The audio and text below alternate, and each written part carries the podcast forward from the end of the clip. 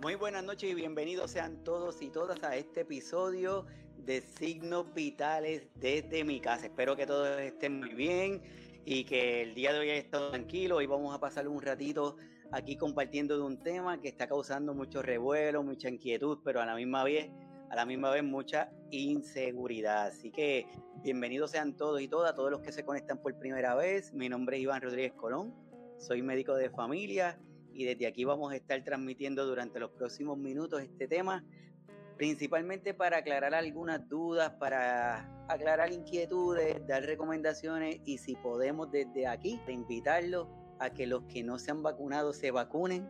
Y si nosotros nos hemos vacunado ya, que podamos servir de fuente para motivar o incentivar a que otras personas lo hagan. Así que bienvenidos sean todos y todas. Cualquier comentario o duda, déjenmelo saber por favor. Todos sabemos que la situación de la pandemia desde su inicio ha causado un revuelo a nivel mundial. Todos sabemos que este coronavirus ha provocado el cambio en nuestros estilos de vida. La forma en que hacíamos las cosas, las formas como íbamos al supermercado, las formas como interactuamos, las formas en cómo nos despedimos de nuestros muertos, entre, en fin, entre otras cosas. De repente hay unos cambios que se han, han ido dando y, han, y hemos logrado tener algún cierto control de la pandemia. Eso por lo menos fue lo que nos hicieron creer, que teníamos ese control de la pandemia. Pero surgieron unos cambios hasta que llegamos a el famoso coronavirus variante Delta. Y yo quiero darle algunos datos de esta variante Delta. Uno en la variante fue identificada por primera vez en la India y se convirtió en la cepa dominante en el mundo, según la Organización Mundial de la Salud. Es la más contagiosa de todas las cepas, identificada hasta el momento es la responsable de más del 90% de los casos nuevos en el Reino Unido y del 20% en los Estados Unidos. Esa estadística ya ha ido cambiando y ahora es más.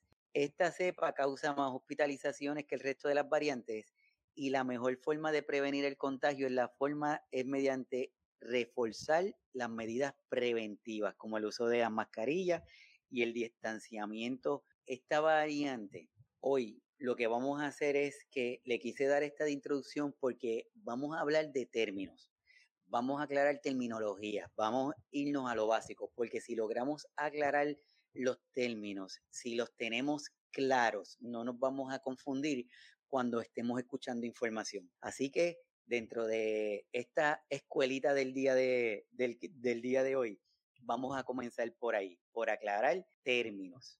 Esto es una estadística que les quiero compartir para que tengan una idea. Esto es de aquí de Puerto Rico hasta el 16 de agosto. En la parte superior, en la parte de arriba, es la cantidad de dosis de vacunas administradas. En esta del medio es la cantidad de casos y en la parte de abajo es la cantidad de muertes. Si miran, la cantidad de casos ha tenido un repunte significativo, mientras hubo una disminución de administración de vacunas, hubo un repunte de casos y esto se da que hubo muchos mensajes. Nos podemos quitar la mascarilla cuando estemos en sitios con otras personas que estén vacunadas, nos podemos quitar la mascarilla si estamos en sitios abiertos, aumentaron la cantidad de personas permitidas en los lugares, en fin, la vacunación empezó a darnos cierto grado de sensación de seguridad y de que no nos íbamos a enfermar y eso ha provocado este repunte de estos casos nuevos. Esto es pequeña historia. Comenzamos en el 2020, una cepa, una enfermedad misteriosa surge en Wuhan, empieza a ocurrir algunas enfermedades, casos nuevos, y de momento le ponen a eso que está sucediendo, le ponen COVID-19. Sabemos que COVID-19 es la enfermedad y el virus se llama SARS-CoV-2. Este virus empieza a distribuir, empieza a desarrollarse por diferentes partes del mundo, de momento se convierte en una pandemia. Una vez que está la pandemia establecida, empiezan a haber recomendaciones para el control, quedarnos en la casa, ¿se acuerdan? Quédate en tu casa, distanciamiento físico, entre otras situaciones. Luego, gracias a las medidas que se tomaron, comenzó a haber un cierto control y esa curva se empezó a aplanar, la famosa aplanamiento de la curva. Una vez que tenemos esa curva aplanada, empieza a resurgir lo de las vacunas, empezamos a vacunarnos, empezamos a tener eh, resultados positivos y nos confiamos, dijimos, estamos ready, esto se acabó y ahí el COVID dijo, mm, negativo, no se ha acabado, todavía no se ha acabado.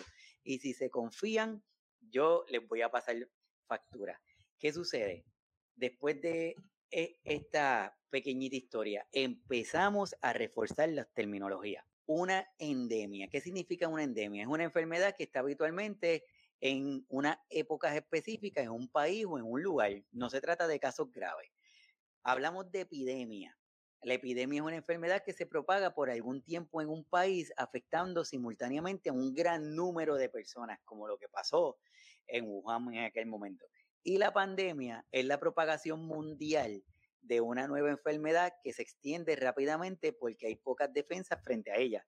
Por eso es que hablamos de pandemia. La pandemia no habla de severidad, como hemos dicho en otros casos. La pandemia lo que significa es extensión. Por eso el COVID-19 sigue siendo una pandemia. Junto con esta, esta información, empezamos a recibir otra data que es mutaciones. ¿Qué es una mutación? Son cambios que tienen los virus a nivel, a nivel genético. Cambios a nivel genético. Eso, eso ocurre de forma espontánea y natural. Mientras los virus se van replicando, van ocurriendo errores en esas réplicas, lo cual provoca que nuevos virus tengan ese cambio, esa mutación en su material genético. Pero esa mutación no necesariamente los convierte en más fuertes, quizás los debilita. Y muchas de ellas no nos enteramos porque o se, o se desaparece el virus o se queda igualito solamente nos llama la atención aquellas mutaciones que hacen que ese virus sea diferente, que sea más fuerte. De ahí vienen las variantes. De la variante es distintas mutaciones que se agrupan en ese virus y le da ciertas características diferentes. De ahí es que vienen la famosa variante de China, la del Reino Unido, la de India, la de Brasil, la de Estados Unidos, la de Nueva York, entre otras. De ahí es que surge la variante, pero la variante no es un virus nuevo, es el, mismo virus que tiene características genéticas diferentes que probablemente lo hicieron más fuerte. ¿Qué es la cepa? La cepa sí es que hay demasiadas mutaciones en ese virus que provoca un cambio sustancial en ese virus. Por lo tanto, hasta el momento nosotros no tenemos cepas de SARS-CoV-2 lo que tenemos es un SARS-CoV-2 con mutaciones que le provocan y que le dan características distintas. Por lo tanto, es importante acordarnos, por favor, mutación, variantes y cepas. Y aquí tenemos las variantes. Y estas variantes, la, la Organización Mundial de la Salud la ha ido diferenciando prácticamente en dos grupos principales tenemos los grupos que son variantes de preocupación y tenemos el grupo que son variantes de interés, variantes de preocupación y variantes de interés. Dentro de las variantes de preocupación tenemos el alfa, que es la de Reino Unido, tenemos la beta, que es la de Sudáfrica, tenemos la gamma, que es la de Brasil, y tenemos la delta, que es la de India. Y quizás se están preguntando, ¿ok? Y la variante de preocupación, ¿qué, ¿qué es?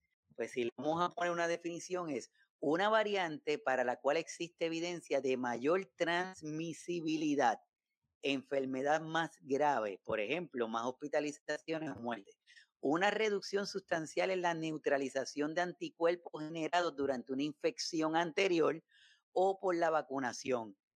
Son menos efectivas son menos efectivos los tratamientos o la vacuna y tenemos dificultad en la detección o en el diagnóstico. Esta definición lo que nos está diciendo es, miren, una variante de preocupación cuando esa, ese virus le da ciertas características que lo pueden hacer más fuerte. Por eso es que la variante Delta se considera una variante de preocupación. Una variante de interés entonces es una variante con marcadores genéticos específicos a los que se ha asociado cambios en la unión de un receptor. tiene una menor neutralización con anticuerpos, eh, tenemos contra una infección anterior a la vacuna, una menor eficacia de los tratamientos, es posible impacto, impacto en el diagnóstico o un aumento pronosticado en la transmisibilidad, pero son de interés porque no me causan tanto daño que una variante de preocupación.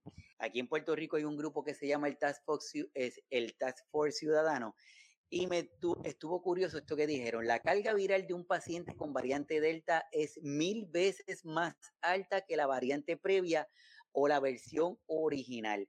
Por lo visto, la variante del Delta es extraordinariamente más eficiente penetrando las células del cuerpo humano, por lo que su ritmo de reproducción es mucho, pero mucho más alto. Esto explica por qué las infecciones o los breakthroughs Mientras los anticuerpos atacan, el virus sigue reproduciendo. Reproduciendo. Ok, mi gente, vamos a hablar ahora en, en arroz y habichuelas. ¿Qué significa esto? Tenemos las variantes de preocupación y las variantes de interés. Sabemos que la variante Delta es una variante de preocupación porque los cambios genéticos que ha tenido le ha dado una característica que le ha provocado que sea tenga la capacidad de engañar de alguna forma a nuestro sistema inmunológico, tanto para los vacunados como para los no vacunados. Ahorita vamos a hablar de la diferencia. ¿Qué pasa? Que en un paciente que está vacunado, ya ese paciente tiene anticuerpos, pero la velocidad con que se reproduce el virus Delta es más rápida que, que la que nuestros anticuerpos lo pueden atacar. Por eso es que tenemos síntomas. ¿Qué sucede en un paciente que no está vacunado? No tiene los anticuerpos. Por lo tanto, ese virus entra y la cantidad de virus que produce en ese organismo es tanta que cuando el sistema inmunológico trata de responder, ya está invadido por el virus. Por eso, una de las diferencias de la vira, del Delta con el original es que en el original se tardaba de 4 a 6 días en tener síntomas. Con el Delta se puede tardar de dos a tres días una persona que no tiene ninguna protección de anticuerpos. Por eso es que es importante la parte de la vacunación. Así que es importante esa vacunación. ¿Qué otra cosa, qué otro dato tenemos aquí interesante? Esto yo quiero que le presten atención. Yo creo que aquí está un dato muy importante. En el lado izquierdo estamos hablando de las cepas originales. No sé cuántos se acuerdan, la, la, la meta aquella de la inmunidad de rebaño, que tanto nos estaban diciendo que íbamos a alcanzarla con la vacunación, que era importante para poder tener un control del virus, entre otras cosas. Esa inmunidad de rebaño, yo quiero que, que le presten atención a esto. A mano izquierda está la cepa original del SARS-CoV-2. En aquel momento, el rate, la velocidad de infección era una persona infectada infectaba o podía infectar a tres personas. En aquel momento necesitábamos el 67% de la población vacunada para alcanzar la inmunidad de rebaño. De repente llegó la variante alfa, la del medio. Y la variante alfa dijo, mm, no, yo no voy a infectar a tres, mi, mi rate de infección va a ser mayor y una persona infectaba a cuatro. Por lo tanto, para la variante alfa poder alcanzar una inmunidad de rebaño requería el 75% de esa población que estuviera vacunada. Pero llegó nuestra querida Delta. Y nuestra querida Delta dice, no, mi nivel de infección, mi, mi capacidad de infectar a otras personas va a ser, una persona infectada puede infectar a seis personas a 6. Y ya no voy a requerir el 75, ni el 70, ni el 67. Voy a requerir el 83% de las personas vacunadas para poder alcanzar la inmunidad de rebaño. No es fácil. El 83% para poder alcanzar esta inmunidad de rebaño. Y esto es lo que le quiero enseñar esto porque aquí es donde está la magia del asunto. Todos conocemos lo que es el spike, la proteína spike. Esa proteína, esa, ahí es donde está la magia. Esa es la que le va a permitir el que las, el virus se conecte a las células de nosotros entre a la célula y utilice nuestras células como una maquinita de producción de virus. Ese es el punto medular del asunto. ¿Qué pasa en la variante Delta? Lo que quiero es enseñarles que en este lugar han ocurrido la mayoría de las mutaciones y lo que han hecho esas mutaciones es que tengan mayor afinidad para unirse a las células de nosotros. Y si tiene mayor afinidad para unirse a las células de nosotros, entran al, entra el virus a nuestro sistema y empieza la, la replicación de ese virus mucho, mucho, mucho, muchas veces. Vamos a acordarnos de algo. Nuestras vacunas disponibles, tanto las de RNA mensajero como Pfizer, BioNTech y Moderna, como la del vector viral, como es la de Johnson Johnson, lo que hacen es este mecanismo que tienen aquí. Nos administran la vacuna, a mano derecha está el del mRNA mensajero, a mano izquierda está lo de la vacuna del virus, pero vamos a irnos por el de mano derecha, que es el del mRNA. Nos inyectan esa cadenita del mRNA, nuestras células identifican ese código que nos están inyectando y lo que hacen nuestras células empiezan a producir muchas, muchas, el spike, muchas proteínas de espiga. Nuestro sistema inmunológico lo reconoce y genera anticuerpos. Cuando ese virus llega donde nosotros, nuestros anticuerpos lo atacan y evitan ese síntoma o esa enfermedad severa del COVID. Escuchen bien lo que le dije, evita la enfermedad severa del COVID. No evita la infección, que es lo que está habiendo mucha confusión. Ninguna vacuna, ninguna, ninguna vacuna evita que nos infectemos, mi gente. Las vacunas lo que van a hacer es que van a evitar la severidad del síntoma si estamos infectados por ese virus.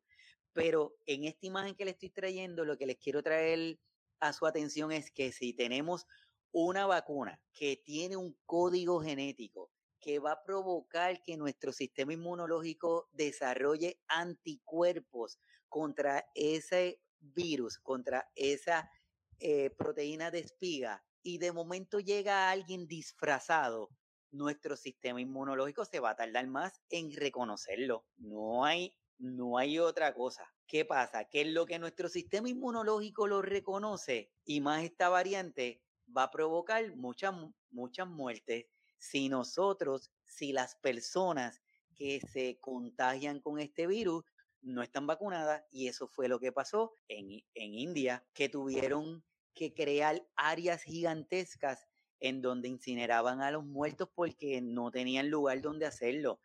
Imagínense familiares que llevaron a un familiar a un hospital y nunca se pudieron despedir de ellos.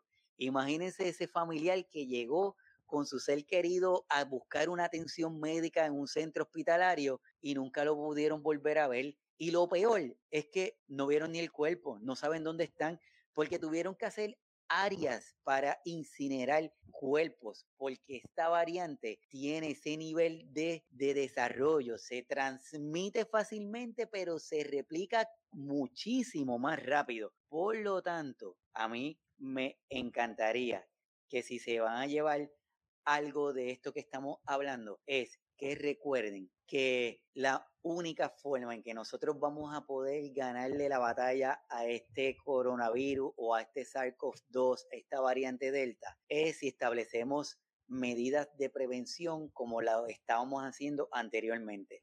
Pero para eso tenemos que comenzar con nuestra conciencia ciudadana.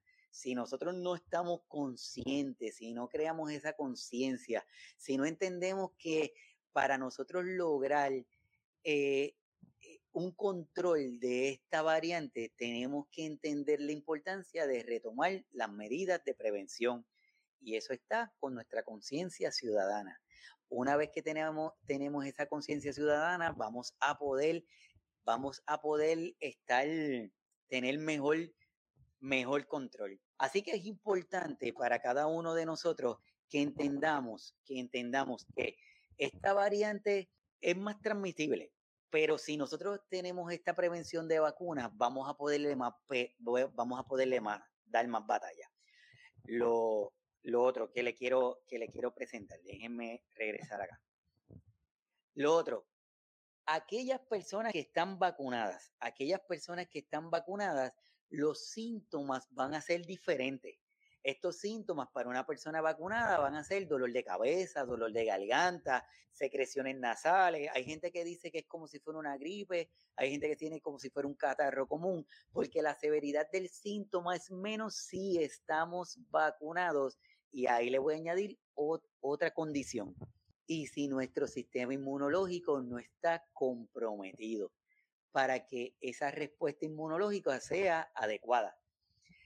Los otros síntomas, vamos a tener la tos, la fiebre, en la variante Delta no está tan frecuente reportado la pérdida de el gusto y del olfato, el dolor muscular, las náuseas, los vómitos, en fin, son síntomas que se van a estar presentando en esta variante, pero que, que tiene esa, e, esa área distinta, esa distinción. Debido a esto, en julio 28, Pfizer dijo que estaban recomendando, estaban haciendo una recomendación bien fuerte para que se comenzara con una tercera dosis de, de vacuna. Pfizer y Moderna. Una tercera dosis. ¿Por qué? Porque se dieron cuenta que en unos estudios, pruebas que estaban haciendo, esa tercera dosis estaba provocando un aumento de anticuerpos, hasta unas cinco veces mayor. Por lo tanto, ellos dijeron, mm, tenemos una variante Delta, que definitivamente está causando mucho cambio. Tenemos una población en la cual se confiaron, bajamos la guardia y se confundieron en lo que significa estar vacunado. Ya sabemos que el estar vacunado no te evita de o no te libra de infectarte. Hicieron estas pruebas y dijeron, sí, mira, aumenta unas cinco veces la capacidad de la producción de anticuerpos. Y si tenemos un virus que se está replicando muchas veces, muchas veces bien rápido, pues esa cantidad de anticuerpos le vamos a poder equiparar y darle batalla a este virus nuevo. Pero ¿por quiénes vamos a empezar?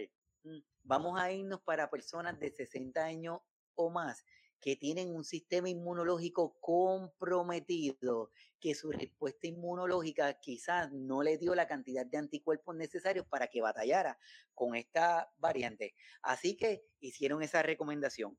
Y aquí en Puerto Rico, aquí en Puerto Rico, el Departamento de Salud acaba de aprobar la tercera dosis, la tercera dosis de Pfizer y Moderna para un grupo de personas en particular. Y es por eso que tiraron este comunicado. Tercera dosis de la vacuna mRNA COVID-19 para personas inmunocomprometidas. Se recomienda la utilización de una tercera dosis de la vacuna mRNA contra COVID-19 en individuos con sistema inmunológico moderado o severamente comprometido. Los datos sugieren que una tercera dosis podría ayudar a prevenir consecuencias serias, incluso la muerte en personas inmunocomprometidas quiero que, le presten atención a eso último. Los datos sugieren que una tercera dosis podrían ayudar a prevenir consecuencias serias, incluso la muerte en personas inmunocomprometidas. No están diciendo que una tercera dosis evita la infección. ¿Estamos claros? No evita la infección. Lo otro que dijeron es quiénes somos o quiénes son elegibles para esta tercera dosis quiénes son los elegibles para esa tercera dosis. Para esa tercera dosis van a ser elegibles personas con inmunodeficiencia moderada severa. Inmunodeficiencia, lo que significa es ese sistema inmunológico debilitado, que no cree los soldaditos para batallar contra el virus. Que esté recibiendo tratamiento contra el cáncer. Eso, cualifican para esta tercera dosis que estén bajo tratamiento de esteroides de alta concentración o medicamentos inmunosupresores, como personas con condiciones como artritis reumatoidea, eh, que hayan tenido un trasplante de órganos, personas con, eh, con la condición de HIV avanzada o, sin tratamiento adecuado, o que hayan recibido un trasplante de células madres. Cada una de esas personas son las que están hábiles para recibir la tercera dosis. ¿Cuándo se debe administrar la tercera dosis? Siguiendo la recomendación establecida, las personas inmunocomprometidas que hayan completado dos dosis de vacunas de mRNA y sabemos que son Pfizer o Moderna. ¿Estamos claros? Pfizer o Moderna. Pueden recibir la tercera dosis 28 días después de la segunda dosis. ¿Cuándo? 28 días después de haber recibido la segunda dosis. ¿Cuándo estarán disponibles los refuerzos para la población general? ¿Por qué se hace esta aclaración? Porque acuérdense que estamos hablando de personas inmunocomprometidas de 60 años o más. Pues el CDC y la FDA continúan revisando información y los datos disponibles para determinar si es necesario administrar una tercera dosis para la población general. Los datos disponibles indican que las vacunas son efectivas en prevenir enfermedad severa y muerte a causa del coronavirus. Vuelvo a puntualizar, miren lo que están diciendo. Los datos disponibles indican que las vacunas son efectivas en prevenir enfermedad severa y muerte a causa del coronavirus. Así que vamos, vamos aquí. Cuando nos dicen, bueno, mi gente, tenemos una actividad, un concierto y lo que se está pidiendo es que usted demuestre que está vacunado y para eso la tarjetita de vacunación, que usted tiene el esquema de vacunación completado. Con eso usted puede llegar al coliseo y disfrutar de esta tremenda actividad. Nos está dando una falsa sensación de seguridad porque ya sabemos que una persona completamente vacunada con su esquema puede tener la infección, puede estar infectado. Por lo tanto, si nosotros estamos en un grupo y tenemos una persona que está infectada con la variante Delta, ya sabemos que una persona infectada con variante Delta nos puede infectar de 6 a 9 personas. Quiere decir que nosotros, en esta actividad tan chévere de todos vacunados, vamos a estar muchos infectados, pero no vamos a tener síntomas. Salimos, nos ponemos las mascarillas, llegamos a nuestra casa, nos quitamos las mascarillas y compartimos con nuestros menores de 12 años que no están vacunados. Nuestros menores de 12 años no están vacunados y ahora comenzaron las clases. Y en las clases tienen un protocolo estricto para regresar a los salones de clase. Y tenemos niños infectados en un lugar que no tiene síntomas pero están compartiendo supuestamente llevando todas las medidas de prevención porque se siguen los protocolos. Eh, yo no sé ustedes, pero a mí me da un poquito de temor esa información. Me da un poquito de temor. También tenemos aquellos casos en donde dicen, no, en las actividades familiares no hay ningún problema mientras se mantengan vacunados, vengan tráiganos una prueba negativa de. Si es que la llevan, de, del virus y con eso estamos ready. Otra falsa sensación de seguridad. Usted está en una actividad, usted está compartiendo con personas. Dentro de esas personas, si usted tiene a una persona mayor, a un adulto que tiene condiciones crónicas, que tiene diabetes, que tiene alta presión, que tiene artritis, que tiene condiciones como Alzheimer, como Parkinson, que necesita el uso de medicamentos, que probablemente por la edad su sistema inmunológico no crea los anticuerpos con una respuesta adecuada, pues mi gente, lo que estamos haciendo es dándole la entrada al virus para que el virus siga replicándose, para que continúe entrando a cuerpos diferentes, para que estamos vacunados, según lo que nos dice aquí el, el CDC y la FDA, los datos dicen que las vacunas son efectivas en prevenir enfermedad severa y muerte. No dice en que evita que te hospitalicen, no dice que evita que te enfermes, no dice que evita que te muera. No, lo que dice es que los datos hasta el momento son efectivos en prevenir la sintomatología para que no sea tan mala, para que te muera, o para que alguien se muera, o para que un familiar un amigo conocido se enferme. Así que por favor, si se va a llevar algo de, de hoy, es que no tengamos falsas expectativas, no bajemos la guardia, no podemos confiarnos. Estamos con una variante que es una variante de preocupación. Y esta variante de preocupación, ustedes saben lo otro chévere que tiene, que mientras nosotros le estemos dando alojamiento, se sigue replicando y sigue mutándose. Y esas mutaciones que genera esta variante la puede convertir en más fuerte. Y puede ser que entonces, en lugar de haber un statement, como dice ahí, hasta el momento las vacunas son efectivas en prevenir, nos digan la vacuna ya no es efectiva, porque el virus SARS-CoV-2, su variante Delta, ya provocó la, variante, mm, no sé, Z, ya provocó la variante Z, y esa variante Z no, nuestra vacuna no tiene ningún efecto en ella. Déjenme compartir algunos de los comentarios. Acá tenemos a Sonia, dice, Iván, yo que tengo artritis reumatoide y estoy utilizando metotrexato, soy una de las primeras personas, definitivamente, Sonia, definitivamente, porque el uso del medicamento lo que hace es que mi respuesta inmunológica sea menor. Y no es que no estés protegida, tienes soldaditos, tienes, tiene, eh, anticuerpos. Lo que pasa es que quizás esa cantidad de anticuerpos no es la suficiente. Por si acaso, que Dios no lo quiera, estamos en contacto con la variante Delta, no van a ser suficientes y se van a tardar mucho tiempo este, producir muchos anticuerpos para atacar a la variante, a esa cantidad de virus. Por eso es que se recomienda esa, esa, nueva, esa nueva administración de, de dosis. Así que mi gente, de verdad que yo espero que crearle conciencia, que, que sepamos, que entendamos esto del virus, de esta variante, no es vacilón. Qué chévere que estamos vacunados, qué bueno que cada uno de nosotros vamos a estar protegidos, pero eso no significa que vamos a, vamos a estar libres de infectarnos. Así que la infección está presente. El infectarnos ya sabemos que es que el virus entre donde nosotros. Quizás usted tenga un moco, vaya una situación en general y piense que no está infectado. Por ejemplo, le, voy a dar, le voy a dar casos reales que me están pasando. De momento llaman y dicen, no, lo que pasa es que tengo un moquito, quizás lo del polvo de Sara, pero yo me siento bien. Se le hace la prueba y sale positivo. Y ahí viene, aquí en Puerto Rico decimos mucho el ay bendito.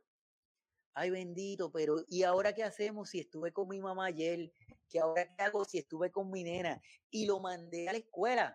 Estuvo en la escuela mi niño. ¿Qué vamos a hacer? hacerle la prueba, cruzar los deditos para que nos dé negativo, porque si nos da positivo, tenemos que hacer el famoso contact, tracing a buscar cuánta gente estuvieron en contacto, cuántos son positivos, cuántos están enfermos y cruzar los deditos para que ah, estén vacunados. Si no estuvo vacunado, pues cruzar los deditos para que el síntoma no sea lo suficientemente severo que lo lleve a una hospitalización.